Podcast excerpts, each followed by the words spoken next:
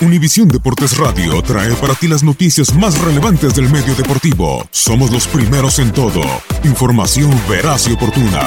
Esto es La Nota del Día.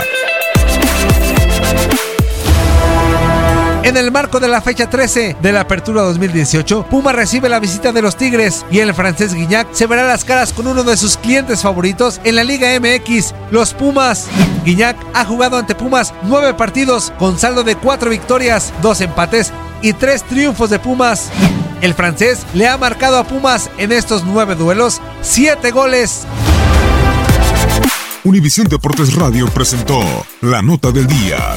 Vivimos tu pasión.